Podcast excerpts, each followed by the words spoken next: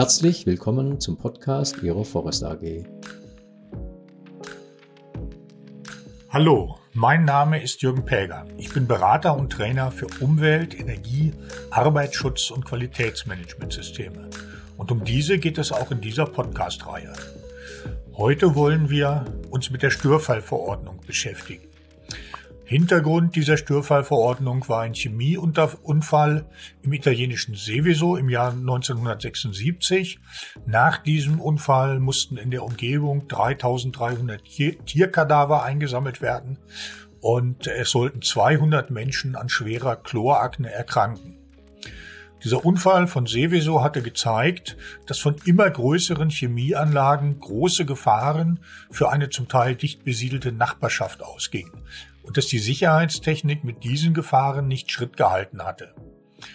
In Deutschland ähm, hatte man sich zudem überlegt, dass man mit einer eigenen Störfallverordnung Einfluss auf die in der EWG ebenfalls begonnene Diskussion zur Schaffung einer Störfallrichtlinie nehmen konnte. Deswegen wurde in Deutschland 1980 eine Störfallverordnung erlassen. Diese galt für genehmigungspflichtige Anlagen, in denen mit 142 Stoffen umgegangen wurde, die in einem Anhang, dem Anhang 2 der Störfallverordnung, aufgeführt wurden. Von den Betrieben, die mit solchen Stoffen umgegangen äh, oder umgingen, wurde unter anderem eine Sicherheitsanalyse verlangt. Das heißt, sie mussten Gefahrenquellen ermitteln und ihre Maßnahmen zur Verhinderung und Begrenzung von Störfällen das heißt die Freisetzung der im Anhang 2 genannten Stoffe, darstellen. 1982 erließ dann auch die EWG ihre Seveso-Richtlinie, die war aber weitgehend nach dem Vorbild der deutschen Störfallverordnung erlassen worden, löste also in Deutschland keinen Handlungsbedarf aus. Aber in der Folgezeit zeigte sich unter anderem beim Brand einer Lagerhalle in der Schweiz 1986, dass Unfälle auch mit Stoffen passieren konnten und passiert sind, die nicht im Anhang 2 enthalten waren. Deswegen wurde die Störfallrichtlinie im Jahr 1987 geändert, die deutsche Störfallverordnung dann entsprechend ein Jahr später angepasst.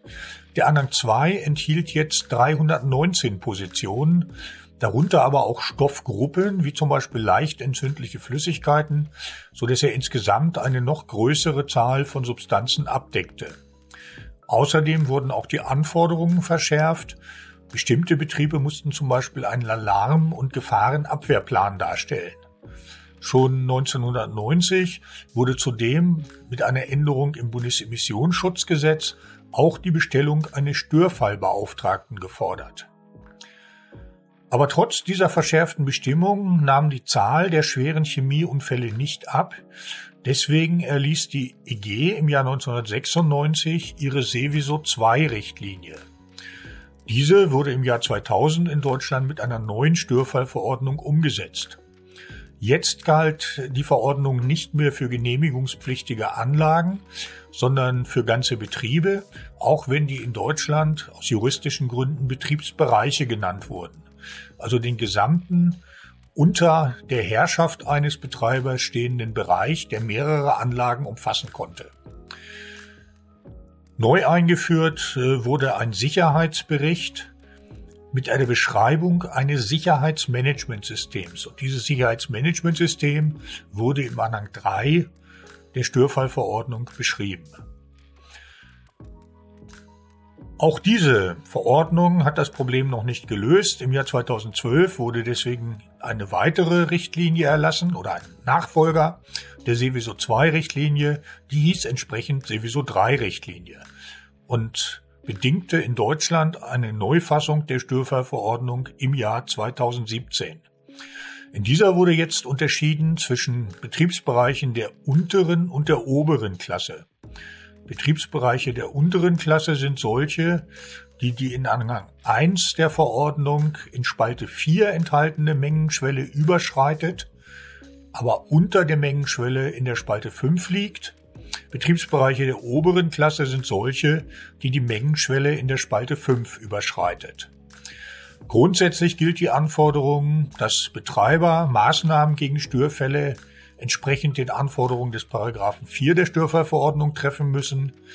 Auswirkungen dennoch möglicher Störfälle entsprechend den Anforderungen aus Paragraph 5 so gering wie möglich halten müssen. Außerdem müssen sie die Anlagen überwachen und warten und ein Konzept zur Verhinderung von Störfällen ausarbeiten und die Umsetzung durch ein Sicherheitsmanagement, was nach wie vor in Anhang 3 beschrieben ist, sicherstellen. Auch fordert die Störfallverordnung Informationen für die Öffentlichkeit. Die Betriebe, die der oberen Klasse angehören, haben noch weitere Pflichten. Sie müssen einen Alarm- und Gefahrenabwehrplan erstellen. Auch die Informationen für die Öffentlichkeit sind weitergehend. Und diese Betriebe sind es auch, die einen Störfallbeauftragten bestellen müssen. Ja, so viel für heute. Ich hoffe, dieser Podcast hat Ihnen gefallen und wir hören uns bald mal wieder.